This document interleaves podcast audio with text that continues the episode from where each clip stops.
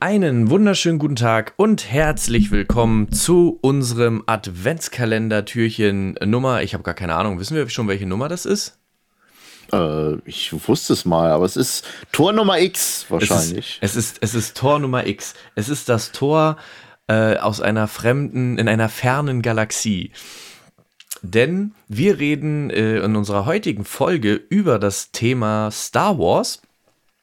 Und mit wir meine ich den guten Kai. Hallo. Und meine Wenigkeit. Ich bin der Felix. Und ich habe das ähm, Thema quasi so ein bisschen vorgeschlagen, weil ich fand, zum einen war das Star Wars ja viel zu unterrepräsentiert in unserem Podcast. Und ich wollte mal eine interessante Diskussion oder eine, wie ich finde, sehr interessante Diskussion aufmachen. Deswegen läuft die heutige Folge unter dem Titel The Good, The Bad and The Ugly. Und wir reden quasi über eine Einteilung der Star Wars Trilogien. Welche ist die gute, welche ist die schlechte und welche ist die hässliche? Und ich glaube, das hat auf jeden Fall einiges an Potenzial. Und ähm, ja, bevor ich jetzt weiter rede, würde ich sagen, darfst du dich erstmal dazu äußern. Ja, ähm, wir hatten halt bei uns intern äh, mal äh, unterschiedliche Themen halt reingeworfen und ähm, da ich mich doch schon irgendwie so als als kleinen Star Wars Fan betrachte, äh, wenn Felix vielleicht so mal im Discord Video nach hinten guckt, da siehst du halt so so einen kleinen A-Wing aus Lego. Sehr schön. Ähm, also ich bin pff, doch schon seit ich ungefähr 12, 13 gewesen bin, äh, großer Star Wars-Fan gewesen und hatte damals auch, äh, also in den 90ern, äh, die Special Edition im, im Kino noch gesehen. Also, also zumindest mal die Special Edition im Kino, nicht die Original, also so alt bin ich jetzt auch noch mal nicht. aber zumindest mal die Special Edition im Kino gesehen und ähm, nachdem ich es halt die ganze Zeit immer äh, auf Videokassette geschaut, geschaut habe oder, oder sonst was seitdem mich halt immer wieder verfolgt. Und ähm, also gerade in den 90ern ähm, gab es halt so diesen, diesen wie soll ich sagen, wir hatten ja nur die originale Trilogie. Wir hatten, wir hatten ja, ja, sonst nichts anderes. Das Einzige, was wir sonst halt hatten, das waren im Prinzip, äh, jetzt, jetzt höre ich mich richtig brutalst alt an, ähm, also so, so Videospiele oder Computerspiele, die halt gerade frisch rausgekommen sind, wie Rebel Soul oder X-Wing, ähm, Shadows of the Empire, es gab äh, Bücher, Romane, äh, die legendäre Thrawn-Trilogie von Timothy Zahn. Sehr gut.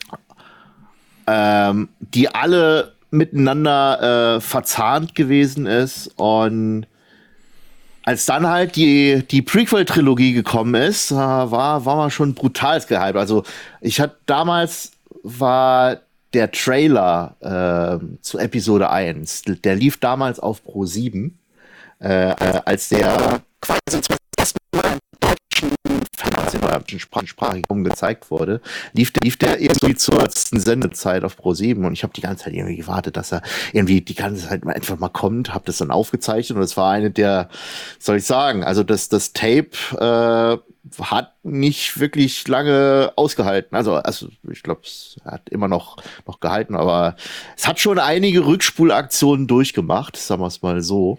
Es war die gute alte Zeit, als Trailer noch im Fernsehen liefen. Das gab es eigentlich kaum. Ähm, also das, also Star Wars ähm, Episode 1 war damals halt schon hatte so, so einen gewissen Sonderstatus schon gehabt. Also wo im Prinzip der, der Trailer, der normalerweise im Kino kommen sollte, in voller Länge, ähm, normalerweise siehst du sowas nur im Kino. Heutzutage mhm. hast du halt im Prinzip überall deinen YouTube-Kanal. Ähm, dass, dass der halt äh, quasi im, im, im besten äh, Programm halt gezeigt wird, gab es eigentlich, eigentlich relativ selten. Äh, so so einen Moment dann halt wirklich so gesehen, oh, da kommt neu, neues Material, es geht wieder los. und es war, es war eine etwas andere Zeit und, und danach mit der, mit der, mit der Zeit, wo dann halt ein Film nach dem anderen gekommen ist und das Ganze dann auch an Disney verkauft wurde. Ja, ich meine, ich will jetzt sagen, äh, es hat sich so ein bisschen normalisiert, aber sagen wir mal so, du, du hast jetzt halt so viele andere Franchises, die vielleicht mittlerweile auf einem ähnlichen Status stehen, so dass jetzt Star Wars jetzt nimmer so der, der den Status hat, so von wegen äh, beste Trilogie aller Zeiten, weil du halt sehr viel noch drumherum hast. Ähm, aber welche Trilogie es jetzt am, be am besten jetzt ist, ich denke, das wird jetzt halt das große Thema von diesem, von diesem Podcast sein. Aber äh, eine, eine andere Alternative, bevor wir jetzt halt wirklich in die Diskussion reingehen, war, äh, du hast jetzt gesagt, so The Good, The Bad and The Ugly. Ich, ich, mein Alternative wäre so Trilogie Mary Kill. äh, äh, so von wegen, mit, mit wel, äh, welche, welche Trilogie würdest du gerne heiraten für bis, bis an dein Lebensende? Welche würdest du für eine Affäre halt irgendwo ins Bett holen und welche würdest du am liebsten umbringen? Das können wir auch gerne äh, beantworten, dann die Frage. Die würde bei mir auch anders tatsächlich ausfallen. okay. Ähm, aber ganz kurz auch nochmal zu mir ich werde ja generell immer, was so Franchises und Themen angeht, äh, werde ich immer gerne unterschätzt. Ich weiß auch nicht warum. Die Leute haben immer so, die sehen mich immer und denken, ich, ich bin äh, nee, ich, bin, ich bin auch nicht so deep in irgendwas drin. Deswegen jetzt hier in dem Bild, was äh, die Leute sowieso mhm. nicht sehen, weil wir das ja nur äh, als Podcast aufnehmen, in dem Raum, wo ich das aufnehme, sieht man das nicht. Aber ich habe noch ein weiteres Zimmer und weil du ja auf dein A-Wing hingewiesen hast, also ich kann da mithalten. Ich habe die Slave One, ich habe den Snowspeeder uh. in der äh, Ultimate Lego Edition. Ich habe noch die äh, aus Mandalorian, jetzt fällt es mir gerade nicht ein, wie sie heißt, die, die Razor Crest habe ich noch. Mhm. Und ich habe unfassbar viele Bücher. Also ich habe, drüben steht ein Buchregal und das ist die, die Hälfte von einem Buchregal ist nur mit Star Wars Büchern voll. Mhm, ich habe die mhm. komplette, da können wir übrigens auch gerne mal eine Folge drüber machen. Ich habe die komplette, das Erbe der Jedi-Ritterreihe, die, ähm, wie heißt denn das? Die Bounty Hunter Wars, also die Kopfgeld, mhm. den Kopfgeldjägerkrieg, die dreiteilige Reihe, die ich sehr gut finde. Und ähm, ich wollte einfach nur noch mal auch ganz kurz sagen, wie, wie du schon gemeint hast, so. Also ich bin auch groß geworden mit der Special Edition mhm. auf, auf, im, im Kino und auf Kassette und mhm. habe die Originalfilme nie gesehen. Deswegen bin ich zum Beispiel auch jemand, der dieses, diese Problematik mit der Special Edition, dass da irgendwas neu gemacht mhm. wurde, das konnte ich halt nie ganz nachvollziehen, weil ich die Originale ja. gar nicht kannte. Ja. Weil ich da auch noch recht jung war. Und dann kam halt Star Wars Episode 1. Und das ist aus heutiger Sicht würde man sagen, ist die, die, die, die Zeitspanne dazwischen gar nicht so lang gewesen. Ich weiß nicht, wie war, waren das? Fünf, sechs, sieben Jahre? Das war gar nicht so viel. Äh, du meinst es, als, als die Special Edition rauskommt? Genau, also zwischen Special Edition und äh, der Prequel-Trilogie. Special Edition kam, kam 90 raus, Episode 1 war 99, Episode 2 dann jeweils im Dreijahresrhythmus, also 2002, genau. 2005. Und, und, der letzte im Kino, also die originale Trilogie war von 77, 80, 83 im Kino gewesen. Ja. Da ist natürlich die Spanne dann ein bisschen größer, wenn man das ja. geguckt hat schon, aber ähm, ich meine bloß, das war halt damals auch in dem Alter war das gefühlt eine Ewigkeit. Und ja. Star Wars Episode 1 ist bis heute, glaube ich, auch der Kinofilm, in den ich, den ich am meisten geguckt habe im Kino. Ich glaube, da war ich neunmal im Kino. Oh. Und wir hatten in glaub, meiner ich, Heimatstadt. Ich, ich glaube, ich war nur dreimal drin. Nee, also, und wir hatten auch in meiner Heimatstadt kein, also wir hatten so ein kleines Kleinstadtkino, da liefen die aber nicht, weil zu teuer wahrscheinlich. Und ich habe jede Möglichkeit, jeder, der irgendwo im Bekannten- und Freundeskreis sich diesen Film angeguckt hat, äh, hat, hab ich meine Eltern bequatscht, dass die die bequatschen, dass die mich mit ins Kino genommen haben. Also ich habe den echt oft gesehen. Ähm, aber gut, dann kommen wir zum eigentlichen Thema. Und äh, ist jetzt die Frage, wollen wir mit The Good, The Bad and The Ugly anfangen oder wollen wir mit Fuck, Mary Kill anfangen? äh, also bei mir muss ich wahrscheinlich sagen, die wäre wahrscheinlich identisch äh, okay. äh, von, der, von der Reihenfolge her. Ähm, also wenn ich, wenn ich jetzt halt wirklich meine, meine Fuck, Mary Kill Geschichte holen würde, ähm, ist, ist halt die Frage, mit, mit was wollen wir starten. Ähm, Pass auf, weil mein Fuck Mary Kill würde sich unterscheiden von mhm. meiner anderen Reihenfolge. Deswegen gesagt, würde okay. ich sagen, ich sag jetzt als erstes mein Fuck Mary Kill. Dann mhm. darfst du deins sagen okay. und dann gehen wir darüber gleich dann okay. in die Diskussion. Okay. okay. Und bei Fuck Mary Kill wäre das für mich relativ easy. Und jetzt pass auf. Heiraten Mary mhm. wäre definitiv für mich die Prequel-Trilogie, also mhm. Episode mhm. 1 bis 3. Okay. Äh, Fuck wäre für mich Episode 7, 8 und 9.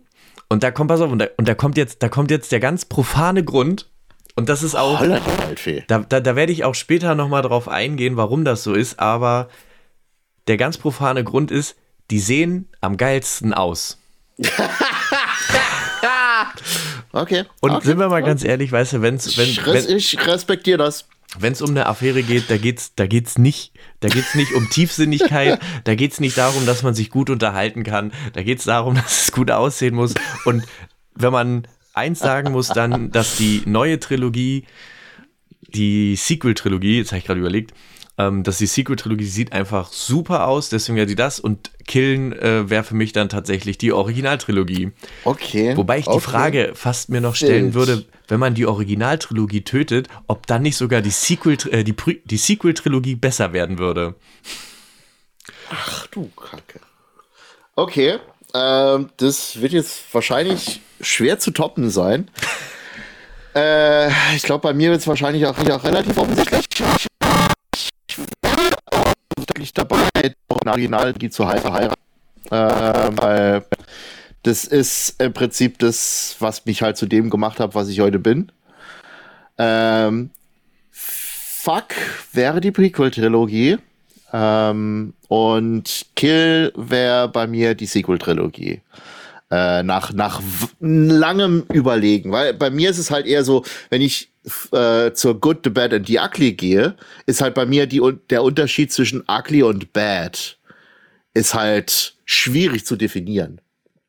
Ähm, weil was ist, also gut ist relativ einfach zu erklären, aber was ist jetzt so die Nuance zwischen The Bad und The Ugly? War so bei mir so ein bisschen, wo ich dann ein bisschen, bisschen äh, gehadert habe und ein bisschen, bisschen überlegt habe, in was für eine Richtung es geht.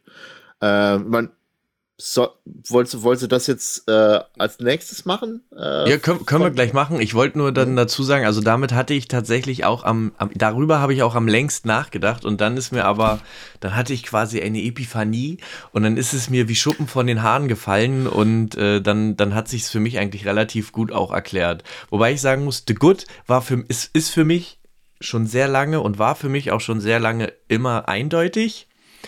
Und die anderen beiden musste ich dann über, also die anderen beiden waren für mich eigentlich relativ eindeutig. In, in einem Ranking wären sie eindeutig für mich gewesen. Okay. Aber in dieser Dreier-Einteilung musste ich dann auch überlegen, aber dann am Ende ist es mir eigentlich relativ leicht gefallen. Ja. Also es, ich, ich denke, das äh, geht mal relativ ähnlich so, wenn ich jetzt, ähm, also ähm, ich habe in den letzten ein, zwei Jahren auch mal wieder die, ne halt, vor der Corona, es ist ja auch schon wieder zwei Jahre her, scheiße. Ähm, als als äh, Episode 9 rausgekommen ist, hatte ich halt wieder alle Filme nochmal geguckt gehabt und habe mal nach und nach mir ein Ranking gebaut. Und mir ist es richtig schwer gefallen, Episode 9 zu klassifizieren. Und ähm, ich hatte am Anfang irgendwie gedacht, ja, dass das irgendwo zwischen, zwischen, zwischen mehreren Filmen und dann erst bei der zweiten Szene im Kino äh, äh, hat für mich danach, danach den, den Punkten, wo ich ihn halt wirklich platziere. Und es hat richtig schwer gedauert bei mir. Äh, richtig lang gedauert bei mir. Ähm, aber wie gesagt, es ist bei mir wahrscheinlich ähnlich wie bei dir. Good war relativ einfach und Bad and Ugly. Das von den Nuancen her war es ein bisschen, ein bisschen schwieriger heraus zu kristallisieren, was ist jetzt was. So, na dann bin ich mal gespannt. Dann hau mal raus. Also, äh, wie ich gerade wahrscheinlich vorhin, also im Prinzip ähnliche Reihenfolge. Good ist bei mir die originale Trilogie. Ähm, Ugly, ähm, wenn es jetzt halt im, im Kontext von nicht schön, ähm, hätte ich jetzt gesagt, die Prequel-Trilogie und Bad ist Sequel-Trilogie. Interessant, interessant. Ich habe ich hab mir schon fast sowas gedacht, weil das ist fast mit allen Star Wars-Fans, mit denen ich rede, ist das tatsächlich so. Ähm, bei mir ist es komplett anders. Bei mir ist die Gu The Good ist beim, für mich, für mich persönlich meine Meinung und bitte schaltet jetzt nicht ab, ja, und bitte deabonniert uns nicht und keine Ahnung. Äh, die gute Trilogie ist für mich tatsächlich die Prequel-Trilogie The Bad ist ganz klar die Sequel-Trilogie und The Ugly ist für mich äh, die Originaltrilogie. Okay. Mhm. Ähm, ich weiß nicht, soll ich erst erklären oder? Kann ich, kann, kann, ich, kann ich verstehen, kann ich verstehen. Also, für mich ist es relativ, ich, ich, ich weiß nicht, woran es liegt. Ich, ähm, ich, ich erkläre mir das selber immer so ein bisschen daher, dass ich, und ähm, wahrscheinlich auch, weil ich so viele Star Wars Bücher habe, ich bin so ein Fan von Film- und Serien- und Buchuniversen. Ich ja. bin ein Fan von Hintergrundgeschichten und ich bin mhm. ein Fan gerade in solchen In-Universe-Sachen von Dingen, die mir erklären, warum Sachen so sind, wie sie sind. Und deswegen ja. mochte ich die Prequel-Trilogie unfassbar gerne ähm, die Sachen, wo sich viele drüber aufregen, nämlich diese, viele regen sich dann immer über diese Senatsszenen auf und sowas, die fand ich immer gut, weil ich die immer spannend fand, weil ich, weil mir die immer erklärt haben, wieso ist das, was ich in der Originaltrilogie sehe, so wie es ist. Ne? Wie, wie, wie sind wir mhm. da hingekommen? Mhm. Ja. Das fand ich immer sehr spannend. Das ist auch der Grund, warum ich die Prequel-Trilogie richtig schlecht finde, weil wir da wieder an so einen Punkt kommen, wo wir an einem Ist-Zustand sind, der sich mhm. mir A, der, der uns A nicht erklärt wird und der mir B zu nah an dem ist, was wir in der Originaltrilogie hatten. Mhm. Und ähm, die Originaltrilogie ist für mich deswegen der Ugly, weil ich sie eigentlich auch gut finde, weil ich natürlich aus mein, meine ersten Begegnungen mit Star Wars und meine erste Begegnung mit Raumschiffen und mit dem Weltall ähm, gehabt mit, mit, mit, den, mit Star Wars Episode 4. Aber wenn man, ich, ich finde, wenn man die sich heute anguckt, dann merkt man ganz, finde ich, dann merkt man schon erzählerische Schwächen. Man merkt auch logische, also so, so, so Anschlussfehler merkt man dann teilweise und man merkt, dass da so ein, zwei Sachen sind, die nicht unbedingt perfekt oder, oder richtig gut auserzählt sind, von denen ich glaube, dass bei manchen, die dann so ganz, ganz krass drauf beharren, vieles auch in der Nostalgie so ein bisschen verklärt wird. Und mein Gefühl zumindest so ist. Und deswegen mag ich sie sehr gerne, aber sie ist für mich optisch und, und ich sag mal, technisch gesehen ist sie für mich nicht auf dem Stand, auf dem zum Beispiel die Sequel-Trilogie ist. Mhm. Und mhm. da brauchen wir auch nicht darüber diskutieren, dass das CGI natürlich in der Sequel-Trilogie jetzt auch nicht immer Bombe war und auch in manchen, ich glaube in Episode 2 auch, und also nicht ich glaube, also auch in Episode 2 definitiv zu viel teilweise benutzt wurde. Ähm, aber gerade eben für diese Raumschlachten und gerade auch für so Sachen wie das Podrennen im ersten Teil oder die mhm. äh, große Raumschlacht dann in Episode 3 gleich, wo, wo damit angefangen wird, das sieht schon krass aus. Und das hat für mich, es hat mich immer ein bisschen mehr in das Universum gezogen, als es die Originaltrilogie gemacht hat. Das sind auch coole Raumschlachten, mhm. gerade natürlich in Episode 6. Mhm. Aber in, insgesamt gefällt mir da die Sequel-Trilogie besser. Und jetzt steinige mich. Okay, nee, ich respektiere deine Meinung vollkommen. Äh, ich, ich komme halt so aus einer, aus einer etwas anderen Ecke. Es liegt wahrscheinlich auch daran, dass ich die. Es gibt auf YouTube von Red Letter Media ähm, äh, sehr lange Dokumentation über, sagen wir mal, wie die Prequel-Trilogie seziert wird von, von vorne bis hinten. Und diese Dokus werden quasi von Episode zu Episode immer, immer länger, sodass dann quasi für äh, die, die Doku über Episode 3 äh, das YouTube-Video ungefähr 90 Minuten lang gewesen ist, also fast schon so, so, so halb so lang wie der Film. Oder fast ein eigener, eigener Film an der Stelle. Brutal abgedreht ist. Äh, ähm, wo, wo eigentlich der, die, die Filme äh, so dermaßen zerlegt werden, dass man ähm, so gewisse nostalgische Gefühle zwar immer noch hat, wenn man sich die, die, die Prequel-Trilogie anguckt, aber es ist, ich weiß nicht, hast du mal How I Met Your Mother gesehen? Ja. Genau, es gibt ja diese eine Folge, ähm, wo im Prinzip das ähm, sie irgendwo äh, ein Haus beziehen oder ein Apartment beziehen in, in New York mhm. und sie merken, dass der Boden halt schief ist. Ja. Und genau so ist halt die, diese Dokumentation in Anführungszeichen für die Prequel-Trilogie gewesen, also für mich. Ähm, weil so dermaßen viel ähm, ich, kann, ich kann ja vielleicht mal, ich habe mal eine Liste gemacht von, von Sachen äh, zu den einzelnen Trilogien. Ähm, ich weiß nicht, welche Reihenfolge ich habe für mich, wie gesagt, die Prequel-Trilogie als Arc-Liebe zeigt, äh, äh, weil es für mich so ein eigentlich ein historisches Relikt äh, gewesen ist äh, als Übergang in das digitale Zeitalter des, äh, des Kinos. Also ja. mal, George Lucas hat, das hat man ja gesehen, gerade äh, im Übergang zwischen Episode 1 zu Episode 2, äh, immer mehr auf digitale äh, Kameras gesetzt. Er hat ja am Anfang ähm, zwar immer noch on Location gedreht, ähm, aber dann zum zweiten hat er A neue Kameratechnologien ausprobiert. Also vorher hat er es noch auf Film gemacht. Und beim zweiten hat er es dann in Kamera, in, in, in eine experimentelle Digitalkamera gemacht. Und zusätzlich dazu das Ganze in einem Greenscreen gefilmt. Im Prinzip, ich glaube, äh, sie hatten gesagt gehabt, damals als Episode 2 rausgekommen ist, dass 95% des kompletten Films im Greenscreen, also im Studio hm. gefilmt wurde. 100 Prozent.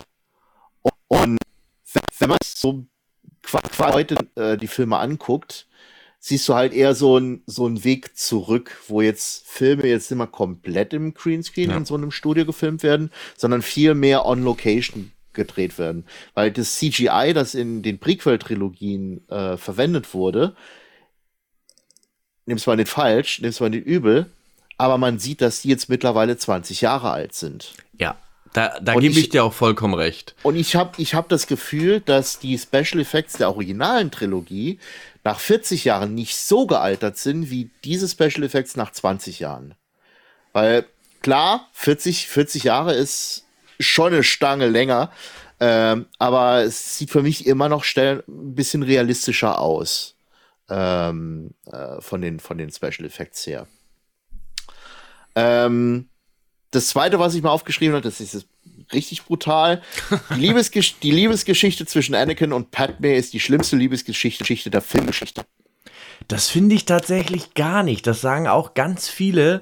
Die finde ich, äh, also das finde ich nicht. Also das finde ich ähm, überraschenderweise mhm. nicht. Ich, und ich bin eigentlich gar kein Fan. Also ich sag mal so, ich finde sie jetzt auch nicht mega gut. Ich bin generell nicht so krass der Fan davon, dass man jetzt sagt, jeder Film muss irgendwie so ein, eine Love Story beinhalten. Aber gut, die brauchst ja. du halt, weil du musst ja auch erklären, wo, wo die Kinder dann herkommen. Ähm, aber ich finde nichts die schlimmste von denen, die ich je gesehen habe. Mhm.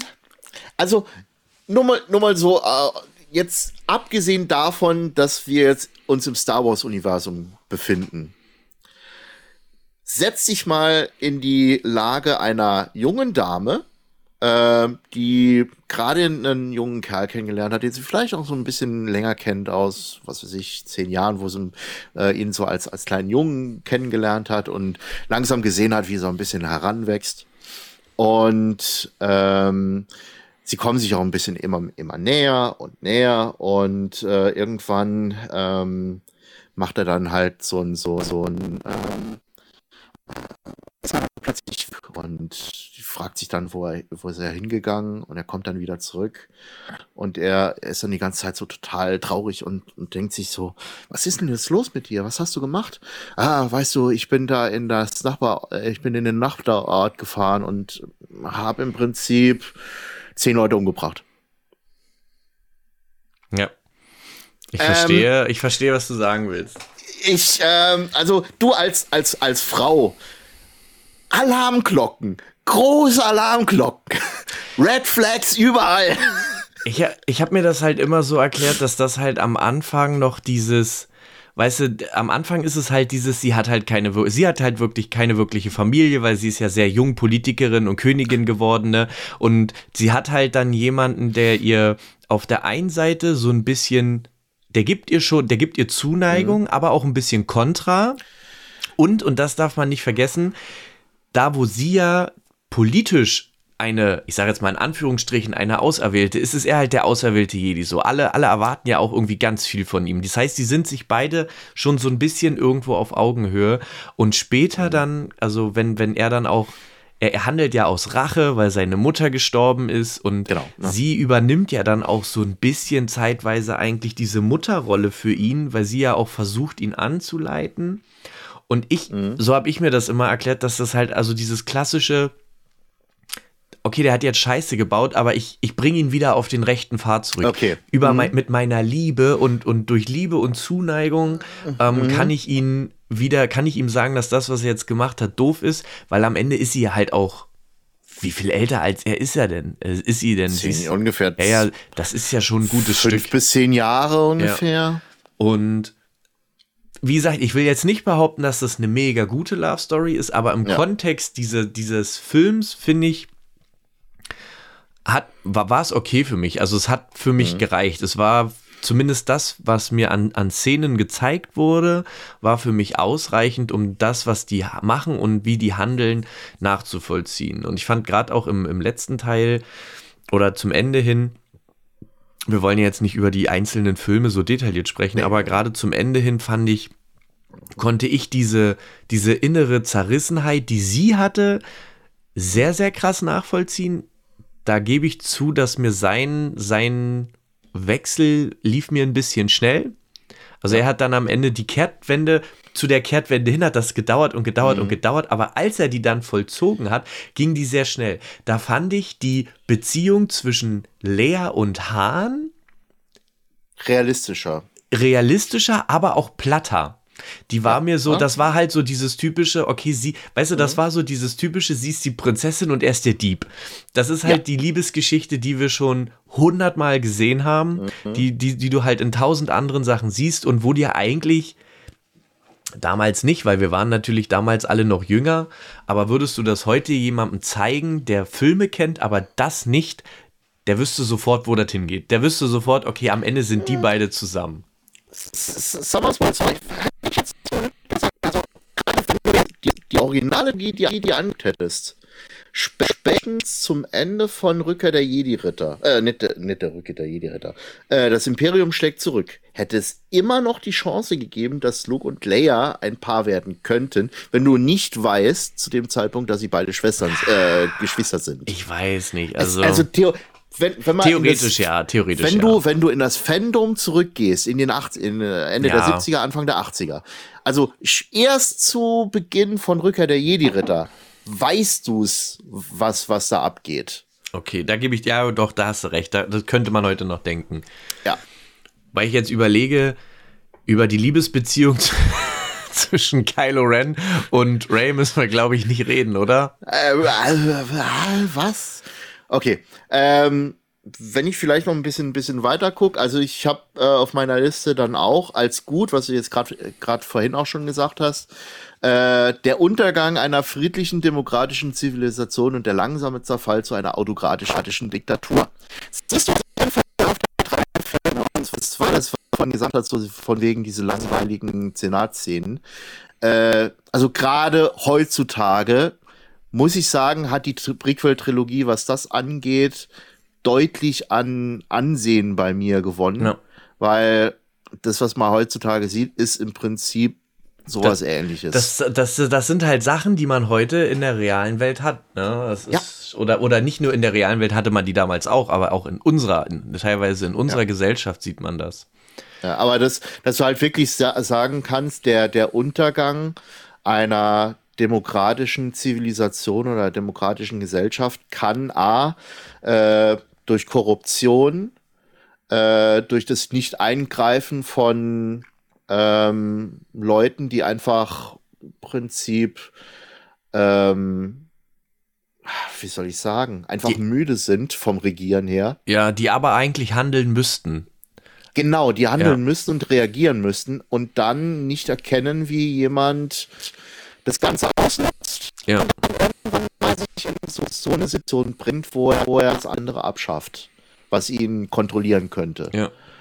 Und das, also im Nachhinein, also das ist jetzt nicht über einen Film generell, sondern das ist jetzt verteilt über alle drei, äh, drei, drei Filme, denke ich mal, eines der fast schon sagen Meisterstücke von George Lucas. Ja. Ähm, nichtsdestotrotz, äh, ich hatte noch viel Fanservice bezüglich der Details aus der originalen Trilogie äh, hier und da noch gewesen. Und fand ich aber auch in der Prequel, nee, in der Sequel-Trilogie viel, viel schlimmer. Ja, also das da ist, stimme ich da vollkommen zu. Also ich, oh, ja. das, das, das ist, ach, weißt du, das hat mich damals auch so, wenn, wenn ich überlege, was Episode 1 mit mir gemacht hat und mhm äh, wie Episode 1 mich beim ersten Kinobesuch, ganz am Ende, die letzte Szene, immer zwei Sith es geben muss. Ja. Ein Schüler und ein Meister. Und die Frage ist halt, wen haben wir getötet? Den Schüler und den Meister. Und dann siehst du einfach nur diese Kamerafahrt und sie bleibt halt einfach auf Palpatine stehen. Und das ist halt so ein Ding, das verstehst du, heute versteht man das nicht mehr. Das ist wie mit der Originaltrilogie damals, als du das erste Mal die gesehen hast und dann hieß es, ich bin dein Vater. Das hat heute ja. nicht mehr den Impact, weil du das weißt. Mhm. Aber damals hat mich, das hat mich so richtig, ich habe mir so gedacht, fuck, das ist der Imperator, das wird der Imperator. Ich habe das, weil ich jünger war, wahrscheinlich noch nicht kommen sehen. Und das, ja, das fand ich gut. Hm. Und Episode also, 7 hat mich einfach, da bin ich aus dem Kino gegangen und dachte mir so, hm, ja. keine Ahnung. Also, also bei mir war es jetzt halt auch so gewesen, ich habe zu dem Zeitpunkt gewusst, dass Ian McDermott A, der Imperator gewesen ist in Episode 6 und als er in Episode 1 man, da weiß er halt sofort, tut mir leid, das ist der gleiche Schauspieler, also muss es sein. Und ähm, nee, bei mir war es eher so, wow, sie machen es wirklich. Ja. Weil ähm, du halt ähm, diese, diese, diese, wie soll ich sagen, Antizipierung, dass genau das passiert, was, was, ja. wir, was wir halt seit ungefähr 20 Jahren vorhersehen. Und ähm, ja, das war für mich so eines, eines der absoluten Highlights. Und eines der größeren Negativen, und das ist jetzt vielleicht eher so ein, so ein kleinerer Block, ähm, den ich jetzt bei, bei mir jetzt halt drin geschrieben habe, den ich als, als eher negativ angesehen habe. Und das ist George Lucas. Ähm, und da komme ich jetzt wieder zurück zu dieser, ähm, zu dieser Doku. Ähm, weil wenn man sich so ein bisschen die Behind the Scenes anguckt oder so ein bisschen die, die Interviews sich anhört und so ein bisschen so mit ein bisschen Abstand sich anguckt, wie die Schauspieler reagieren und so ein bisschen ähm, beschreiben, wie der, wie der Ablauf des, des Filmedrehens war. Er hatte im Prinzip die Kontrolle über die komplette Produktion gehabt. Und das hatte er in der, in der Originaltrilogie nicht gehabt. Hm. Weil da hat er im Prinzip zwar die Story geschrieben und auch den ersten Film Regie geführt, wird, aber fünf ist jeweils, jeweils jemand anderes äh, eingesprungen äh, als Regisseur. Und er war im Prinzip Story äh, und Executive Producer gewesen. Also er in der, in der Position hinten dran produzierend, während, sagen wir mal, viele andere Leute das Ganze noch ein bisschen, bisschen stärker gesteuert haben als er. Ähm, und ich habe das an der Stelle schon eher als positiv angesehen. Ich komme vielleicht ein bisschen, bisschen mehr in die Details, weil ähm, ich habe so eher so das Gefühl gehabt, dass bei der Prequel-Trilogie sehr viele, in Anführungszeichen, seltsame Entscheidungen getroffen worden sind. Ähm, also zum Beispiel Phantom Menace ist anfangs eine absolut wilde Achterbahnjagd. Hm. Die, also du, du startest irgendwo bei, bei irgendeiner Konferenz, äh, beziehungsweise irgendeiner, äh, du weißt nicht so genau, ist das jetzt halt irgendeine Verhandlung, mhm. ist das jetzt irgendwo ein normales Gespräch, dann plötzlich werden die Leute äh, in, vergaß in Anführungszeichen, dann gibt es eine äh, zum, äh, auf dem Bodenangriff, äh, äh, dann, gibt es irgendwo eine Wasserstadt, äh, dann fliegst du irgendwo durch den Planetenkern und machst dann halt eine wilde, äh, kämpfst dich dann irgendwo durch, durch zu einem, zu äh, Raumschiff durch und flüchtest dann nach Tatooine. Das ist im Prinzip die erste halbe Stunde des Films. Das ist brutal wilder Ritt. Ähm, du kommst quasi am Anfang an, normaler, in einem, in einem normalen Film, der der erste Film, allererste Film sein sollte, stellst du am Anfang erstmal deine Hauptcharaktere vor. Wer ist das? Äh, mhm. Was hat er zu tun? Was macht er hier? Ich meine, wir kommen jetzt aus der Situation, wir wissen, wer Obi-Wan ist. Wir haben ja in der, in der Originaltrilogie, haben wir ja gesehen. Ja. Äh, das ist jetzt hier die junge Version. Oh, das da ist jetzt wahrscheinlich äh, Qui-Gon Jinn. Der ist sein Lehrer. Ähm, hoff mal, dass er ein bisschen stärker ist als, als Obi-Wan zu dem Zeitpunkt. Und das sind jetzt halt äh, Form ihres Lebens, in Anführungszeichen. Äh, die quasi wie, ähm, was weiß ich, äh, Special Troops, Special Forces äh, irgendwo hingeschickt werden als Diplomaten. Ähm, und wenn die Scheiße abgeht, dann können sie sich auch rausschnetzeln mit ihrem Lichtschwert. Ähm,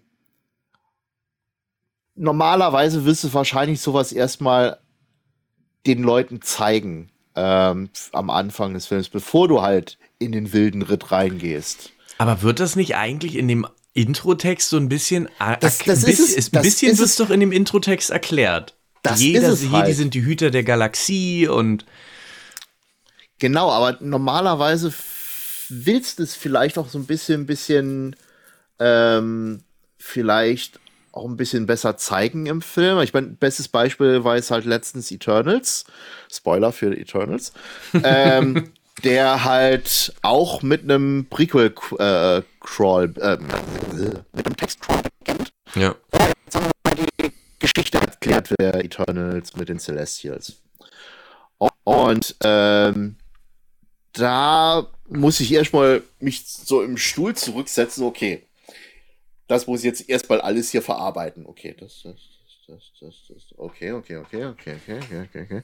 Scroll weiter, scroll weiter, scroll weiter. Okay, Information, Information, Information. Und dann ist irgendwann mal der Text rum. Hm. Also nach einer Minute scrollen oder so. Und ähm, bei Star Wars bist du immer so ein bisschen gewillt, wow, haha, da kommt ein Text. Ha, was, was ist das? Was ist das? Ähm, aber ich habe für mich hätte ich gerne gewollt, dass man zumindest mal vielleicht einfach mal auf Coruscant startet ähm, und da zeigt, okay, wie, wie jetzt sagen wir mal wirklich äh, die Jedi aussehen, wie der Jedi-Rat aussieht, wie äh, die Jedi-Schüler aussehen am Anfang des Films dass man zumindest mal sieht, okay, wie sieht das, erst ein bisschen Normalität zeigen, bevor man ins absolute Chaos, Chaos übertrifft. Hm. Es gibt, hm? es gibt, halt, äh, es gibt, halt, gibt halt so zehn Szenen, halt wirklich den, den ersten Schnitt zeigen und alle sind geschockt. Im Prinzip auf den, auf den Gesichtern ist im Prinzip so ein schreckendes Gesicht, was du so nicht erwarten würdest. Normalerweise würde ich dann irgendwie denken so, wow, das ist der geilste Film aller Zeiten und du hast da wirklich den besten Film der Welt gemacht. Und alles eigentlich eher so, fuck, was haben wir da angestellt? Okay. Und ähm, es ist auch so, am, am nächsten Tag kommt dann halt George Lucas rein und sagt dann, okay, ich habe mal die Sachen mal angeguckt gehabt. Ich hätte jetzt mal gesagt gehabt, das ist ein Kunstfilm und der muss so sein. Okay, gut. Ähm, und ja, weiß, weiß ich gar nicht. Also, dass ich mh, mm, kann das jetzt so nicht beurteilen, weil ich es ah. tatsächlich persönlich ganz anders einschätze. Ich ah. fand das damals eigentlich immer recht cool, weil du halt, du fängst so auf Nabu an, du hast erstmal einen anderen, also wir, wir gehen mal kurz von dem, von dem Ausgangspunkt aus. Was hatten wir bisher? Wir ja. hatten quasi einen Wüstenplaneten, wir hatten ja. einen Eiswüstenplaneten wir hatten einen ja. Sumpfplaneten und einen Waldplaneten. So, das waren ja so und die. Und wir hatten noch so einen Gasplaneten. Stimmt, genau. Und wir hatten Bespin, wir hatten noch die Stadt in den Wolken. Also so relativ extreme Sachen. Und dann fängt es halt auf Nabu an. Da, mhm. Was halt erstmal, ich sag mal, das ist so ein. Ich glaube, äh, äh, korrigiere mich, wenn ich, wenn ich falsch liege, ein Star Trek wäre es ein Klasse M-Planet, oder? Eindeutig Klasse M, aber ich hätte es eher so gesagt, dass so mitteleuropäisch ja, angehaucht. aber so, so, genau, aber so, so ganz klassisch, du hast Wiesen, ein bisschen Hügel, du hast ja, ein bisschen ja, Berge, du hast alles. Und dachte ich mir erstmal so, okay, gut, ist schon mal ein neues Setup, finde ich gut. Dann geht's halt nach Tatooine und du denkst, ihr kennst sie schon. Und dann beim ersten, ich gehe immer so, ich gehe immer von meinen ersten Schauerfahrungen aus so und dann geht's mhm. halt auf einmal nach Coruscant und dann siehst du diese krasse Stadt, dann siehst du diese Stadt, die eigentlich, äh, diesen Planet, der eigentlich eine riesige Stadt ist und du hast halt dann in der Mitte des Films so dieses, das alles, was dir das, was dir den Jedi-Tempel zeigt, was dir den Jedi-Rat zeigt. Du siehst das erste Mal den Rat der Jedi, weißt du, die richtig krassen Obermacker und ähm, ich fand das eigentlich immer recht cool. Also mir hat das ganz gut gefallen. Da fand ich eben im Gegensatz dazu in der Originaltrilogie war das halt alles viel gesetzter. Das war alles viel mhm, ruhiger. Mm, es ja. war natürlich ja. auch aus Budgetgründen, aus technischen Gründen, das will ich gar nicht äh, äh, dem, dem Ganzen wegnehmen, ähm, war ja auch so viel gar nicht unbedingt möglich. Aber es war halt alles kleiner. Es war alles viel, mm. viel kleiner. Und ja. in Episode 1 hat es halt der, der, der ganze Film hat für mich dieses Universum größer gemacht, weil ich quasi mm. in einem Film so viele Planeten gesehen habe wie in der Originaltrilogie zusammen. Pi ja. mal Daumen. Mhm. Und die Planeten auch größer waren. Ich habe den ganzen Planeten, ich habe Coruscant als kompletten Planeten erstmal gesehen, was du ja gar nicht greifen kannst, weil du hast ja nur Lichter und Leuchten. Mhm. Und das hat mir ganz gut gefallen. So, das, das finde ich, hat es für mich immer auch so ein bisschen abgesetzt, weil ich eben, wie gesagt, weil das das für mich so ein bisschen, es hat es erweitert, ne? Es hat es größer mhm. gemacht. Und ich kann mir heute auch die, also ich kann mir die Prequel-Trilogie angucken, äh, die Originaltrilogie und beide funktionieren, in, insgesamt funktionieren beide für mich auch alleinstehend. Mhm. Aber ich merke zum Beispiel immer, wenn ich dann, wenn ich gucke das dann quasi in chronologischer Reihenfolge, das heißt, ich fange bei 1 an, wenn ich dann bei Episode 6 bin, dann zieht er sich für mich. Also mhm. wenn ich den heute noch mal gucke, finde ich, hat er sehr viele Längen. Und gerade auch so diese, dieser Dialog dann mit Luke und Vader und auch mit Luke und dem Imperator, da schneidet der dann ganz oft aus der Action, die im Weltall abgeht, die Raumschlacht, da schaltet der weg und schaltet immer wieder auf diesen Dialog und der, der, der holt mich heutzutage. Damals war das noch nicht so, aber heutzutage holt er mich irgendwie immer so ein bisschen raus. Ich will eigentlich mehr von den Raumschiffen sehen. Ich will eigentlich mehr von den Schlachten sehen, ähm, während, ähm, weil, weil ich weiß, was passiert, während das bei der äh, Prequel-Trilogie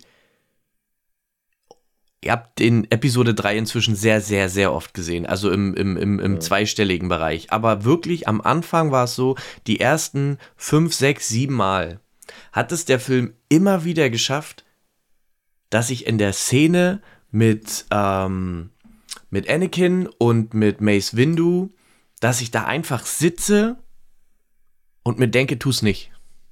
Mhm. Ich, bitte, bitte mach's nicht. Dass ich mhm. immer noch, also diese, dass ich immer noch hoffe, obwohl ich weiß, was passiert, hoffe ich jedes Mal wieder, er macht's nicht. Ich hoffe einfach, er tut's nicht und alles geht gut aus. Und ich weiß auch, dass es nicht gut ausgeht so. Ja, und das ja. ist so diese Magie, die diese, die, die, die Prequel-Trilogie für mich beinhaltet. So irgendwie, das ist sowas, wo ich denke, dass das, das habe ich bei wüsste ich gar nicht, bei welchem Film ich das sonst habe, wo ich weiß, wie es weitergeht, wie es ausgeht, dass ich trotzdem immer noch so da sitze und mir denke so, oh Gott, nein, tut er das jetzt wirklich? Oh Gott, das tut mhm. er nicht wirklich so. Und das hat für mich einfach so einen ganz großen Impact hinterlassen.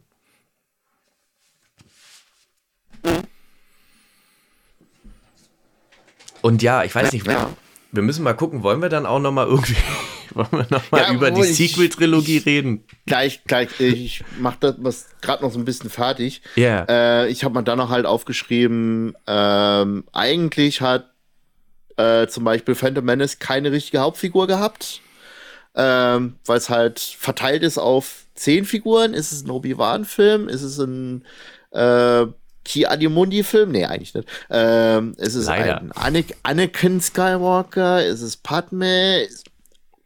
Es ist, es ist so verteilt auf, auf quasi so vielen Schultern, dass du halt keine richtige Hauptfigur hast. Ähm, das Podracing in Episode 1 ist fast schon wie, das ist jetzt bei mir der, der Showstopper gewesen. Äh, Weil es für mich äh, zwar als, als großer Rennfan zwar, zwar genial ist, aber wenn ich es mal jetzt heutzutage noch einmal angucke, ist die Szene für mich einfach viel zu lang. Ähm, mm. Insbesondere, wenn man sich halt, halt die DVD-Variante anguckt. Ähm, und das, was man halt auch in der, in äh, Doku halt noch gesehen hat, es gibt sehr viele Last-Minute-Änderungen am Skript. Ähm, wo man halt gesehen hat, dass die Schauspieler stellenweise kaum Möglichkeiten hatten, irgendwie auf äh, Drehbuchänderungen zu reagieren.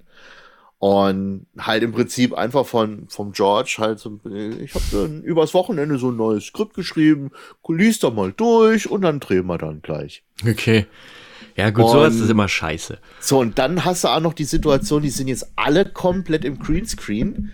Äh, das heißt also, A, sie wissen nicht, was sie spielen sollen, sie wissen nicht, wie sie spielen sollen und wie alles drumherum aussieht. Also, äh, ich muss schon sagen, also ich habe an der Stelle großen Respekt vor denen, äh, dass sie halt versucht haben, irgend sowas quasi schauspielerisch hinzuleisten, auch wenn sie im Prinzip gegen eine leere Wand halt gespielt ja. haben. Was halt alles äh, im Computer dann nachgebaut ist. Und das ist vielleicht eines der Sachen, ähm, was ich da quasi den Sprung zu, zur Psychologie äh, wagen, äh, deutlich besser gemacht hat, dass sie halt auch wieder vor Ort gedreht haben. Dass sie nach, ich glaube, Marokko ist, sind sie diesmal geflogen zu Tatooine. Ähm, halt in London gedreht haben.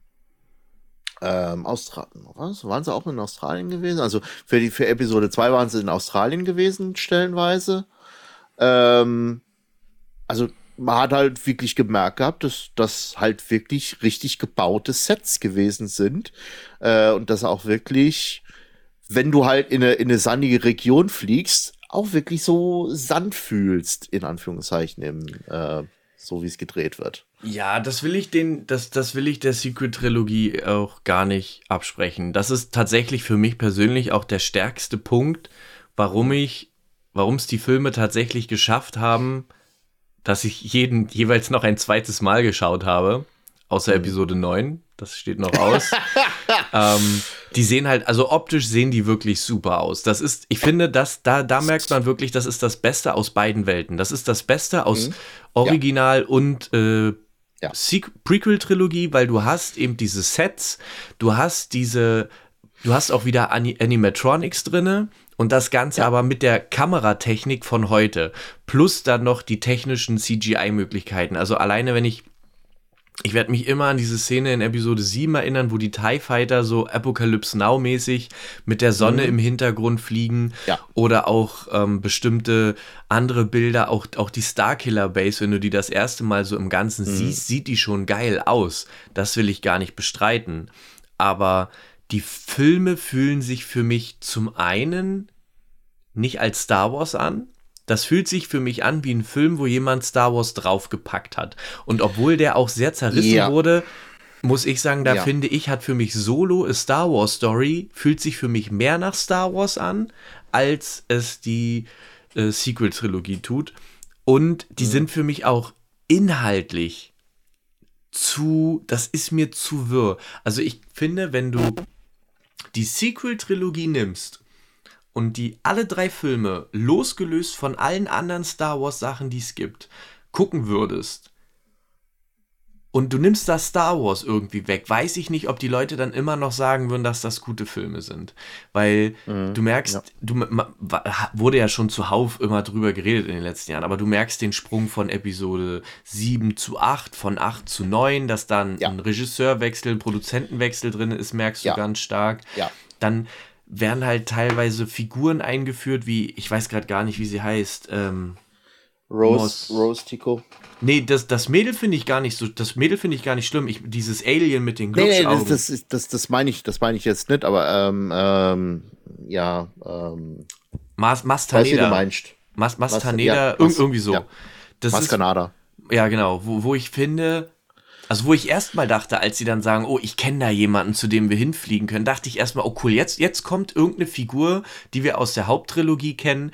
Hätte ich in dem Punkt, hätte ich es gut gefunden. Und dann kommt eine Figur, die irgendwie, ich weiß nicht, ob das, das eine Mischung aus, ob das Yoda sein sollte, irgendwas, die aber, also die ist halt da und dann ist sie halt auf einmal wieder weg. So, dann, dann taucht sie in Episode 8 wieder auf, aber die hat, die haben irgendwie alle keine richtige Handlung. Dann hast du mhm. Dann hast du Finn, der im ersten Teil irgendwie noch ganz groß ist, im zweiten auch noch, Im dritten ist er eigentlich vollkommen irrelevant. So. Ja, absolut, ja. Und auch das, das sind alles Sachen, da könnte ich theoretisch noch mit leben. Was für mich nicht funktioniert und was für mich das ganz, ganz mhm. große Problem ist, das ist halt, wenn ich irgendwelche Sachen mache, die nicht gehen. Und ja. das will ich ganz kurz erklären, weil es ist natürlich Science Fiction und wir wissen alle, ein Lichtschwert so funktioniert nicht, kann ich nicht bauen. Aber wenn ich eine, wenn ich mir eine In-Universe-Logik schaffe, dann muss ich, an die muss ich mich halten. Wenn ich sage, mhm. Dinge gehen nicht, wie zum Beispiel, dass ich mit einem Raumschiff in, in, der, in Planetennähe äh, Sprünge durch, durch die, äh, in den Hyperraum machen kann. Oder zum Beispiel mit einem Raumschiff durch den Hyperraum durch ein anderes Raumschiff fliegen kann. Das wurde vorher immer etabliert, natürlich teilweise auch in Büchern, da bin ich ganz ehrlich, aber es wurde etabliert, das geht nicht. Und dann geht das aber auf einmal. Und vor allen Dingen geht ja. das auch ohne Probleme. Und das geht alles relativ einfach. Dann auch die ganze Machtsache, ob man jetzt Midichlorianer mag oder nicht. Aber die wurden halt eingeführt, die sind da und die dann einfach zu canceln und zu sagen, das ist jetzt alles scheiße und das ist totaler Nonsens, das hat für mich das ist wie bei, wie bei, wie bei Game of Thrones Staffel 8 irgendwie manchmal so, das funktioniert für mich nicht, weil ich mir denke, wenn ich, wenn ich äh, mir diese In-Universe-Logik schaffe, muss ich mich auch dran halten. Und ich sag mal, die haben gute Drehbuchschreiber, die haben ein Budget, die hätten das auch hingekriegt, ohne solche Sachen mit den Füßen treten zu müssen. Mhm. Ähm, also ich habe bei meinen Aufzeichnungen ähm, einige Sachen drin, wo ich äh, hundertprozentig identisch sind zu dir. Ähm, also zum Beispiel John Boyega, Oscar Isaac, Kelly Marie Tran sind sträflich vernachlässigt worden. Äh, äh, also besonders im äh, Episode 9. Da hätte man so dermaßen viel draus machen können. Ähm, ich glaube, das, das andere äh, ist eigentlich eher, wenn ich jetzt, wie gesagt, während in der Prequel-Trilogie George Lucas im Prinzip wie so ein schöne Zahn Imperator über allem gestanden hat, der quasi alles dann äh, äh, durchgezogen hat. Ähm, und die Originaltrilogie vielleicht eher so ein bisschen Filzahn in einer, in einer größeren Gruppe äh, durchgeführt wurde. Mhm. Zwar auch unter Leitung von George Lucas, allerdings ja. ohne dass er jetzt halt wirklich in, in allen Details hundertprozentige Macht und Kontrolle hatte. Ähm, ohne das jetzt halt irgendwie in Frage äh, stellen zu wollen. Ähm, hat mir das halt hier in der Sequel-Trilogie halt gefehlt. Weil du hast halt so viel, also J.J. Äh, Abrams ist dafür bekannt, dass in seinen Filmen sehr viele Easter, Eggs sind und auch sehr viele Sachen sind, quasi äh, im Hintergrund schon mal als versucht aufzubauen. Sei es ja zum Beispiel, ja. wenn jetzt halt Luke Skywalkers ähm, ähm, Lichtschwert irgendwo rumliegt. Hm. Ähm, zufälligerweise. Ganz dumme Szene. Wir wissen, wir wissen ganz genau, es ist halt irgendwo in Bespin runtergefallen. Wie kriegt Maskenada dieses Schwert? Wo ist Lux Hand? Was ist da alles Mögliche passiert? Ja, vor allem, wie kommen sie auch zufällig genau dahin? Weißt du, wir haben eine Galaxie mit Millionen von Plan Planeten. Aber das zieht sich ja durch den ganzen Film. So. Ja, aber das, das ist, wenn du dir, jetzt sag mal, jetzt springen wir mal zu, zu den anderen J.J. Abrams Geschichten, wenn du dir Lost anguckst, hat er im Prinzip ja auch nur den Pilotfilm gemacht und hat das dann halt über die Executive Producers machen lassen. Aber äh, im Verlauf der sechs Jahre von Lost hast du halt im Prinzip auf dieser, ich weiß nicht, ob du Lost geguckt hast, verfolgt hast. Ja, nicht, äh, ich habe das nicht damals nicht am Stück geguckt und dann immer mal, mhm. aber ich hab's theoretisch habe ich es einmal durchgeguckt, aber nicht am Stück. Es, es wurde hier und da mal wieder so da ist so ein kleines Detail, da ist so ein ja. Detail, da ist so ein Detail. Also im Prinzip, die Fans hatten sich jahrelang quasi die Köpfe zermartert, was da jetzt für ein großartiger Sinn hinten dran ist, hinter dieser Insel. Was äh, könnte da für eine Erklärung sein? Ist es vielleicht dass das schwarze Monster oder, oder sonst wo irgendwie was? Äh, das hat J.J. Abrams zu einem gewissen Grad in dem Film halt auch gestartet oder starten wollen. Nur als dann Ryan Johnson halt ge gekommen ist, der dann die meisten Sachen quasi über den Haufen geworfen hat, der dann halt wieder neue Sachen gemacht hat. Aber dann, als dann J.J. Abrams wieder an die, an die Episode 9 drangekommen ist, die Sachen, die Ryan Johnson gemacht hat, auch wieder über den Haufen wirft und dann im Prinzip zwei Filme in einen reinpackt, um jetzt sagen wir mal die Trilogie nochmal zu Ende zu bringen. Ja. Und an der Stelle habe ich das Gefühl, da Aber ist von der Planung her absolut alles schiefgegangen, was so, so schief gehen kann. Natürlich dass zwischenzeitlich halt auch Carrie Fisher gestorben ist. Weil, okay, gut. Die hätte, die hätte, die hätte wahrscheinlich, die hätte wahrscheinlich eine deutlich größere Rolle gespielt in Episode 9 und dadurch, dass sie halt nicht mehr verfügbar gewesen ist und sie halt auch Luke Skywalker getötet hatten in, äh, in Episode 8. Ähm, ja. Aber da glaube ich, also was die ganze Carrie Fisher Sache angeht, ich glaube, wer je, jeder richtige Star Wars Fan hätte, wenn wenn irgendwas, wenn du gemerkt hättest, okay, hier ist jetzt irgendwas anders geplant gewesen, weil die Schauspielerin ist nicht mehr da. Ich glaube, das hätte jeder verstanden. Ja. Ich gebe dir auch recht, die ganze Situation mit äh, Ryan Johnson und mit J.J. Abrams war auch sehr suboptimal, absolut. Aber ich finde halt auch, der, der alleine Episode 7 funktioniert für mich auch alleine nicht. Weil, wie du sagst, mhm. oder wie du so ein bisschen angedeutet hast, da ist halt irgendwie diese, du hast dieses Fan-Ding, du hast diese Details, diese Hints und du hast ein bisschen was Neues.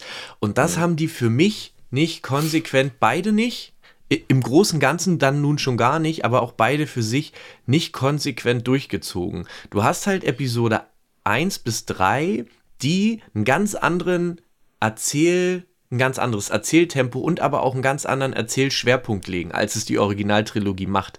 Den muss man mhm. nicht gut finden. Da gebe ich jedem, das kann ich auch voll verstehen, wenn man nicht so dafür ist, dass einem das nicht gefällt aber die ziehen das durch. Die haben das durchgezogen mhm. über alle drei Filme und in den einzelnen Filmen. Und die Sequel-Trilogie, die haben irgendwie versucht, wir gehen wieder zurück zu dem Alten. Wir kopieren teilweise in Episode 7 fast die Handlung mhm. Punkt für Punkt, ja. Step für Step. Mhm. Gleichzeitig versuchen wir aber auch irgendwas Neues zu machen. Mhm. Und das, das, das, dadurch finde ich für mich persönlich, das eiert so hin und her. Das schafft ja. sich kein, das, das will sich eine eigene Identität schaffen. Für mich persönlich schafft es das aber nicht. Du willst einen neuen, coolen Bösewicht haben, der natürlich dann, Achtung, Spoiler-Alarm, Star Wars Episode 7 bis 9, der dann natürlich der Sohn von ähm, Leia und Han ist, wo ich auch drüber wegsehen kann, dass er Ben heißt und in den Büchern ist Ben eigentlich der Sohn von Luke. Und da haben Lea und ja, Han andere fehlt Kinder. Halt auch Maura Jade. Ja, da, da, da kann ich, das sind alles Sachen, kann ich noch ein bisschen drüber hinwegsehen, aber dieses, dann, dann ist das, soll das der Superbösewicht sein, weil das ist der Sohn auch noch von den beiden Hauptfiguren von unseren Helden und gleichzeitig auch noch der Schüler von Luke Skywalker, ein, ein, ein Ritter der Rennen, die überhaupt irgendwie so gar nicht erklärt werden, was die eigentlich sind. Aber was ist es denn? Am Ende, er sieht halt genauso aus wie Darth Vader. Und er hat halt auch, gut, er hat dann ein Lichtschwert mit drei Strahlen statt einem. Okay, da gehe ich nun auch noch mit. Mhm. Aber was ich halt dann das, da, da dachte ich mir immer so, wo war denn der Punkt in der Geschichte? Also wir haben Episode, die, die Originaltrilogie, wir haben den Imperator, das ist ein alter, eine alte Runzelkartoffel mit Kutte und wir haben den Oberbösewicht, das ist ein Typ in einer, in einer schwarzen Rüstung, bullig, groß ne, und, und imposant. Dann kommt Episode 1. Da haben wir einen Typen, mit Hörnern und Gesichtstätowierung und einem Doppellaserschwert. Dann kommt Episode 2. Da haben wir einen alten Mann, der aber aussieht wie so ein Lord. Weißt du, der, der sieht irgendwie, mhm. der strahlt was aus, Count Dooku. Und dann haben wir Episode 3, wo wir halt Grievous haben mit seinen acht, äh, vier Armen und vier Lichtschwertern, der komplett nochmal ganz anders aussieht.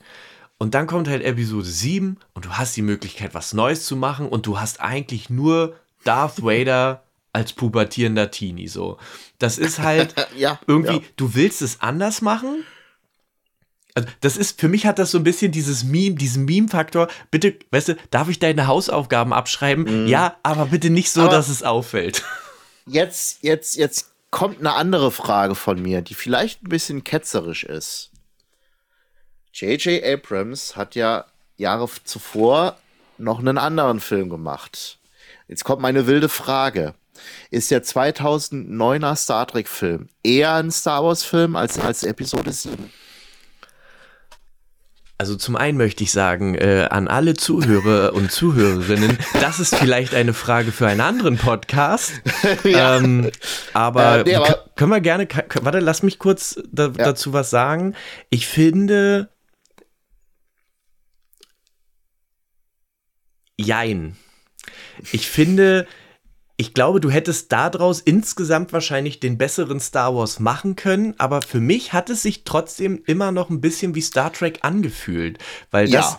es, es hatte für mich, da, das war für mich die, die, so wie ich mir, wenn, wenn, wenn man heute Star Trek machen würde, nicht mhm. unbedingt wie man es machen sollte, das will ich gar ja, nicht sagen. Ja. Aber wenn ich heute Star Trek machen würde, finde ich, hat der J.J. Abrams Star Trek-Film passt für mich besser in das Star Trek-Franchise mhm. als so ein, ich sag mal, als so ein modernes, also so ein modernes neues Gewand, passt das für mhm. mich und ich kann sagen, okay, es ist nicht ganz das, was ich mir unbedingt wünsche.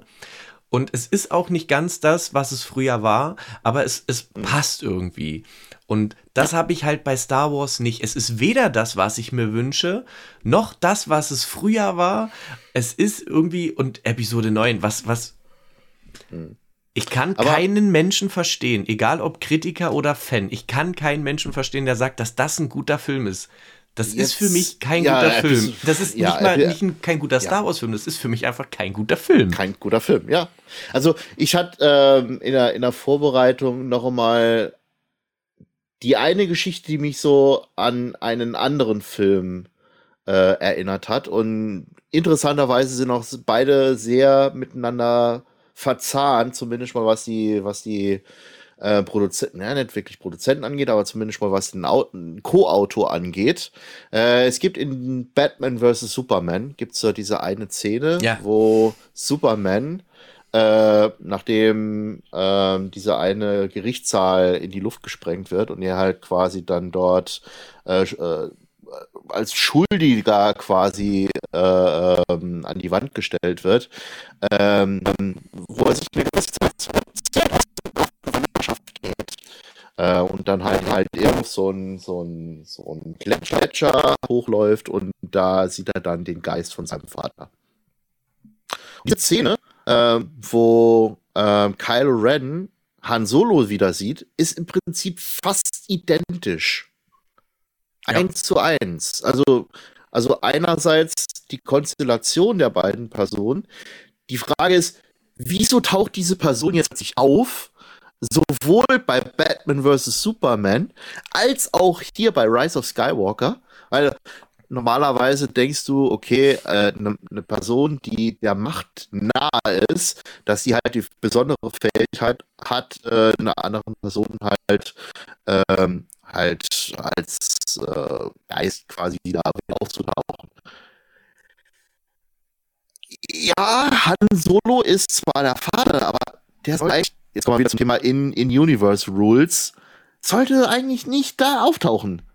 Äh, es, es, macht an der Stelle halt halt in Universe keinen Sinn.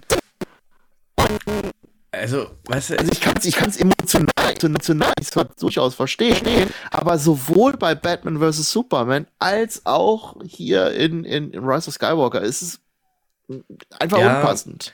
Es ist, es ist halt alles irgendwie so, ich sag mal, ich sag mal, wir sind jetzt auch schon bei über einer Stunde. Wir können, glaube ich, so Scheiße. langsam, alles gut, wir können also, so langsam zum Ende kommen, aber einfach am Ende dann vielleicht doch noch mal ein bisschen abrenten über so ein paar Sachen in Episo ja. Episode 9, weil für mich ist das tatsächlich von allen drei Filmen oder von allen neun Filmen ist Episode 9 für mich der absolut schlimmste. Ähm, und da geht es nicht mal um diese, worüber sich am Anfang alle aufgeregt haben, um diese Pferde im Weltall, wo ich mir denke, bei dem ganzen Quatsch, den die in diesem Film verzapft haben, da ist da darauf ist ja nur noch geschissen. So, na, wo Film, die, Film im Weltall? Na, wo sie dann am Ende doch irgendwie auf dem Ster Sternzerstörer sind so, und dann mit diesen Reittieren außerhalb des Ster auf der, auf der so, Hülle des Sternzerstörers reiten. Und weißt du, weißt du, was für ich weißt du, was für mich der der schlimmste Faktor dieses Films gewesen ist. Wir haben mal kurz über, über den, den Big Crawl gesprochen von Episode 1. Hm? Der Episode 9 Crawl ist brutalst schlecht. Weil diese eine Erklärung des Palpatine einen Ruf ins Universum ausgesprochen hat, der von allen gehört wurde und mal, wenn man es genau nimmt, in Fortnite vorgekommen ist, in fucking Fortnite, als Special Event, wo man sich einfach nur an den Kopf fassen muss, so von wegen, was hat euch geritten? Also außer, den vier, außer die Pferde, die auf dem Sternzerstörer äh. äh geritten sind. Wieso macht man sowas? Ach, auch ich finde, ich finde, das ist halt auch, es sind so viele Dinge, die in diesem Film nicht laufen. Alleine letztens haben ja. wir uns die Szene nochmal angeguckt, ich weiß gar nicht mehr in welchem Zusammenhang, wo sie dann mit diesem komischen Geodreieck dastehen und dann den Sternzerstörer, wo, wo ich mir denke, also das ist halt zum einen, du hast halt so ein kleines Ding, für, für so eine große Fläche, die, also du musst nur einen halben Meter nicht, du musst nur einen halben Meter bis einen Meter zu weit links oder zu weit rechts stehen, dann funktioniert das schon gar nicht mehr. Dann musst du halt gucken, das Ding ist da abgestürzt. Okay, gehe ich auch noch mit, aber dass, dass, dass, dass das dann immer noch da noch liegt besser, und noch besser. Vorsicht, du hast den größten Logikbrecher noch nicht, äh, nicht, nicht angesprochen. Es geht davon aus, dass dieser Sith Wayfinder der seit hunderten Jahren irgendwo rumliegt, zufälligerweise auf den Todesstern quasi passt. Ja. Wieso? Und, Wer und, hat sowas designt? Und auch diese ganze, dieses, dieses Ding, wie die da zu diesem Planeten von Palpatine am Ende kommen, wo du das, wo dir dann so erklärt wird, ja, du hast halt diese, die, diese Route und die ist halt mega schwer zu fliegen, damit du da rankommst. Und du siehst aber auf der Sternkarte am Ende, es ist nur ein Planet. Es, ich, ich, ich weiß, es soll so ein bisschen auch auf die Kesselroute wahrscheinlich anspringen, anspielen. Aber die Kesselroute wird mir halt erklärt, warum die so schwer zu fliegen ist, warum man da so schwer durchkommt. In den Büchern wurde das sehr detailliert erklärt. Gerade dann in den späteren Werken wird es ja noch krasser detaillierter erklärt. Mhm warum das so ist. Und da ist es halt, das ist halt mega schwierig. Da musst du super geskillter Pilot sein und was weiß ich. Und die fliegen halt mit mhm. dem Schiff da lang und ist total gefährlich und alles. Und am Ende jumpt halt einfach diese ganze Raum, Raumschiffflotte, eine komplette Flotte, zeitgleich, nicht nacheinander. Weißt du? Nicht so und zwei Minuten später sondern sofort alle, die ganze Flotte taucht da auf, wo ich mir denke, du hast mir das doch gerade vor einer halben Stunde, vor einer Stunde, hast du mir das doch noch ganz anders erzählt. Das kann mhm. doch jetzt nicht dein fucking Ernst sein. Ja, aber ich will vielleicht noch mal zwei positive Aspekte noch mal bringen, um vielleicht den, ohne dass wir jetzt halt brutal renten, nur noch ausarten über die, über die Sequel-Trilogie. Ähm, obwohl, das, das eine ist jetzt weniger über die, äh, über die Sequel-Trilogie an sich, äh, sondern generell die Aussichten über die kommenden Jahre, weil wir haben ja schon gesehen gehabt, dass Dave Filoni ähm, im Star Wars-Universum Jahre verbracht hat über die Clone Wars und alle möglichen anderen, anderen Serien, um die jetzt in Prequels rausgekommen sind, halt so, so auf einigermaßen richtig zu biegen und äh, das Ganze so zu drehen, dass du, wenn du wirklich das Komplette sehen würdest, also Episode 1, 2, mhm. Clone Wars, Episode 3, äh, wahrscheinlich ein ganz anderes Gefühl für, ähm, für diese Ära des Star Wars-Universums hast, als wenn du jetzt wirklich nur Episode 1, 2 und 3 anguckst. Wobei zugegebenermaßen ich Clone Wars selber nicht komplett gesehen habe, aber zumindest mal ähm, die, die siebte Staffel mal angeguckt habe. Und die ist auch richtig gut. Schaut euch die an. Leute. Äh, ich, ich sag's mal so, ich habe jetzt nicht wirklich jede Folge von Ahsoka gesehen und sonst was. Ich hatte am, am Ende Tränen in den Augen. Also ich äh, fand äh, die letzte Staffel Clone Wars, also ich bin jetzt gerade dabei, Rebels zu gucken ähm, da bin ich jetzt in der zweiten Staffel. Aber die letzte Staffel Clone Wars, die letzten drei Folgen, da hatte ich durchge durchgehend alle drei Folgen von Anfang bis Ende durchgehend Gänsehaut. Da hatte ich mhm. mega Goosebumps. Es hat mich total, also ich war, ich war voll drin. Und ja, es hat mich auch emotional, hat mich das sehr ergriffen. Worauf ich Deloni ist halt mittlerweile immer noch ähm, halt stark wichtig, ähm, gerade was Disney Plus Serien angeht und was, was sonst auch irgendwie äh, ähm, bei Star Wars halt läuft. Also, gerade Mandalorian ist er halt auch stark involviert in der Ahsoka-Serie und all möglichen anderen Kram, auch die, die Bad Batch-Serie. Und da habe ich das Gefühl, dass, also ich weiß nicht, hast du Bad Batch ja. jetzt gesehen? Dass da vielleicht auch schon erste Ansätze gelegt werden können, um, sagen wir mal, gewisse Handlungsstrecke, äh, Handlungsstränge der Sequel-Trilogie ein bisschen besser zu erklären. Und wenn das schaffen würde, wird das vielleicht auch die Sequel-Trilogie vielleicht ein bisschen besser machen äh, im Verlauf der Jahre. Ich glaube, ich hoffe, aber ich prophezeie auch, die Prequel-Trilogie wird irgendwann zum Non-Kanon gemacht. Die werden okay. irgendwann, ich glaube, die werden, ich, weil ich glaube, die haben jetzt den Punkt erreicht, wo sie merken, also das habe ich damals sowieso schon nicht verstanden, generell, dass sie das, was es, was heute der Legend, was heute Legends ist, war ja früher mhm. Kanon, dass sie das so zur Seite geschoben haben, weil meiner Meinung nach sind da, da wären genug Geschichten drin gewesen, die man, selbst wenn man sie abgewandelt hätte, aber im Großen und Ganzen, wie du ganz am Anfang schon gesagt hast, zum Beispiel die Fraun-Reihe und solche Sachen, ja. da wäre genug drin gewesen, um da Filme und ja. Serien und alles zu machen. Aber da waren sie noch nicht so weit. Da waren wir noch an, da, da gab es ja dieses ganze, wir bauen jetzt Serienuniversen, gab es mhm. noch nicht. Und jetzt ja. haben sie aber festgestellt, fuck, die Serien laufen super gut, die Serien kosten einen Bruchteil dessen und sind trotzdem ja mhm. mega erfolgreich.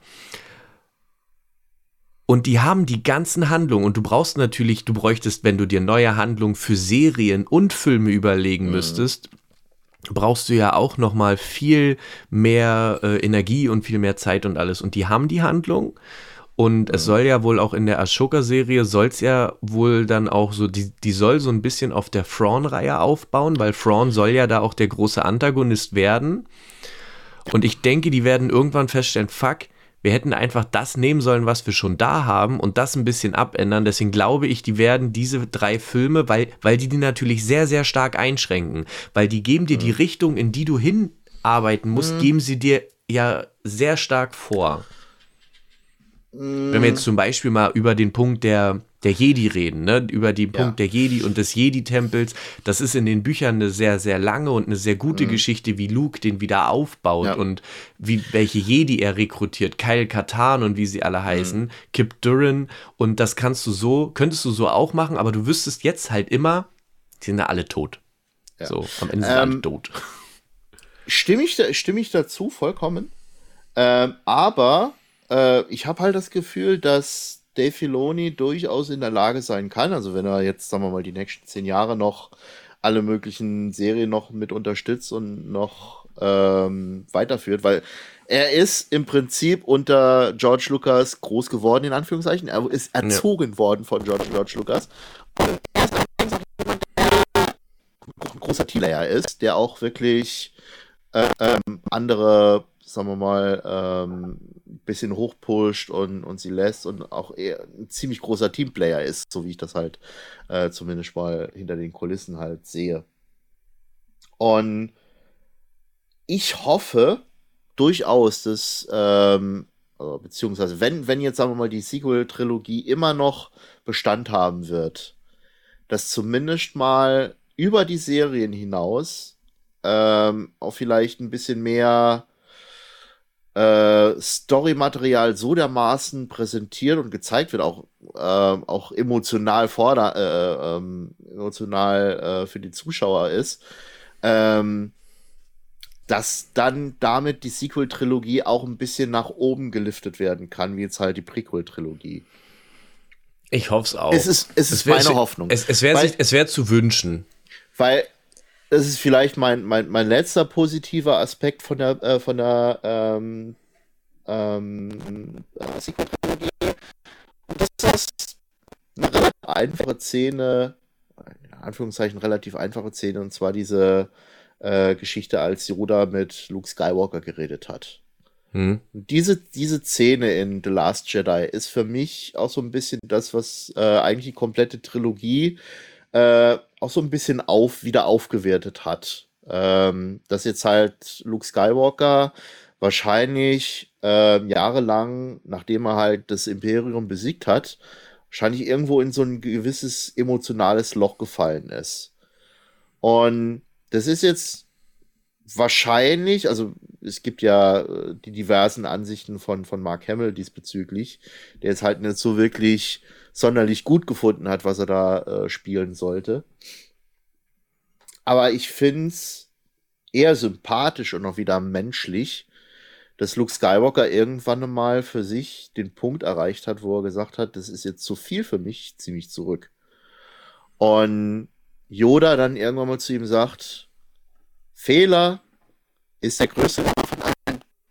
Hm. Und das ist einer der Sprüche, die ich äh, mit zu den eigentlich besten Lehrsprüchen aller Zeiten finde. Äh, egal aus welchen Filmen. Ja, gut, da gebe ich dir recht, da hast du recht. Das stimmt. Und das, das hebt die, wieder den Film für mich. Ja, die Filme haben ja auch ihre Momente. Die, die, die Filme haben ja auch gute Szenen.